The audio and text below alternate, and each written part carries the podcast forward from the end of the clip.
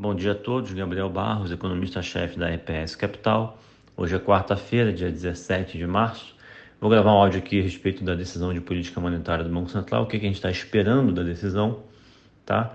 Bom, basicamente a gente imagina que o Banco Central vai dar início ao, ao, ao ciclo de normalização da política monetária, né? vai subir juros, e a nossa cabeça é que ele vai fazer isso com um hike de 50 BPs e com um tom né, bastante duro né, um tom bastante é, grosso, digamos assim, mostrando a que veio, tentando é, no gogó, né, tentando na, na narrativa é, acalmar o mercado que está muito apreensivo com essa dinâmica de, de inflação. Então, vai ser um início de normalização com 50 bips, é o que a gente acha que ele vai fazer, não necessariamente o que ele deveria fazer.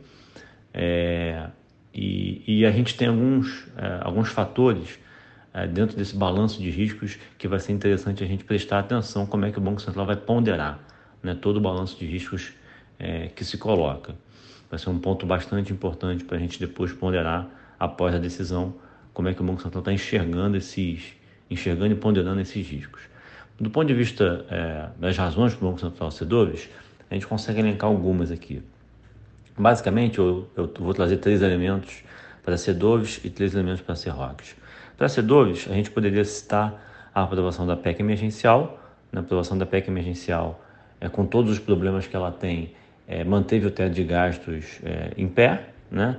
O Bolsa Família ficou dentro do teto, você não teve goteira, então o Banco Central pode argumentar que a aprovação da PEC emergencial ela contribui para a manutenção do regime fiscal, certo?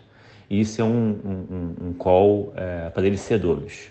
Uma outra razão é a, a pandemia, né? a piora da pandemia vai manter a atividade econômica é, muito fraca, né? com uma recuperação bastante heterogênea entre os setores. A gente sabe que é, com a piora da pandemia, lockdown, o setor de comércio e serviços é naturalmente o que sofre mais. Né? É, então a recuperação tende a, a, se manter heterogênea entre os setores da, de atividade econômica. Isso também pode ser utilizado como Banco Central no racional para subir menos do que a gente gostaria, né? para ter uma postura mais doves.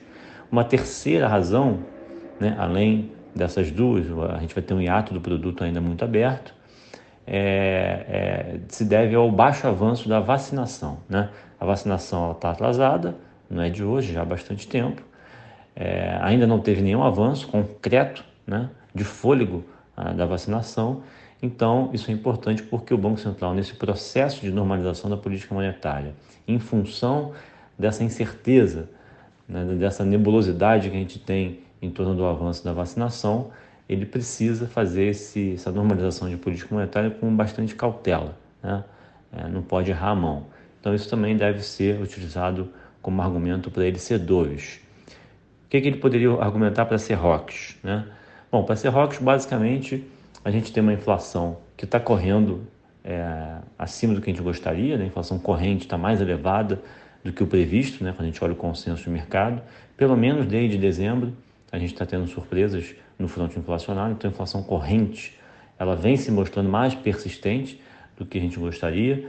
Um segundo ponto é, que tem a ver com esse primeiro é a piora das expectativas de inflação, o risco de desancoragem das expectativas está aumentando, né, cada vez mais, é, seja por conta dessas surpresas que a gente acabou de falar, é, seja por conta de um terceiro fator, é, que é justamente um processo combinado de valorização de, de commodities com um câmbio muito depreciado.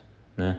Isso está fazendo com que o pass-through é, seja muito grande, né? o repasse cambial é, seja muito grande, especialmente em combustíveis né? e, e, e energia elétrica, é, e isso também preocupa, gera esse círculo vicioso é, de uma inflação corrente mais alta, uma expectativa é, cada vez menos ancorada, é, principalmente em função é, desse risco fiscal barra político, que é o grande gatilho, né, o grande trigger para essa desvalorização cambial. Então, então a gente tem essas razões para ele ser ROCs. Então vai ser interessante a gente olhar o conteúdo, né, o teor e de que maneira, em que medida o Banco Central vai ponderar, em que medida o Banco Central enxerga e faz esse balanço de riscos. É, mas a cabeça, em, em, em, síntese, é um início de processo de normalização da política monetária com 50 BPs, é o que a gente acha que ele vai fazer, não que ele deveria fazer necessariamente, falando grosso, né? tentando dar um tom bastante duro é, para tentar controlar essa inflação e acalmar o mercado. A situação do Banco Central é uma situação muito delicada, porque a gente tem a economia ainda muito fragilizada. Ontem nós tivemos o, o pico de mortes né, desde o início da pandemia, né, mais de um ano, a gente teve mais de 2.800 mortes, é um recorde.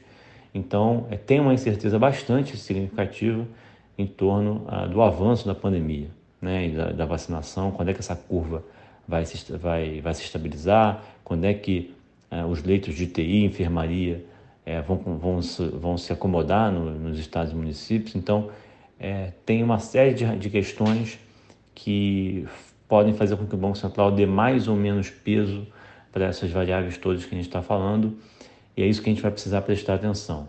É justamente nessa, nesse detalhe, nessa granularidade que o Banco Central vai colocar na, na decisão para a gente poder avaliar os próximos passos.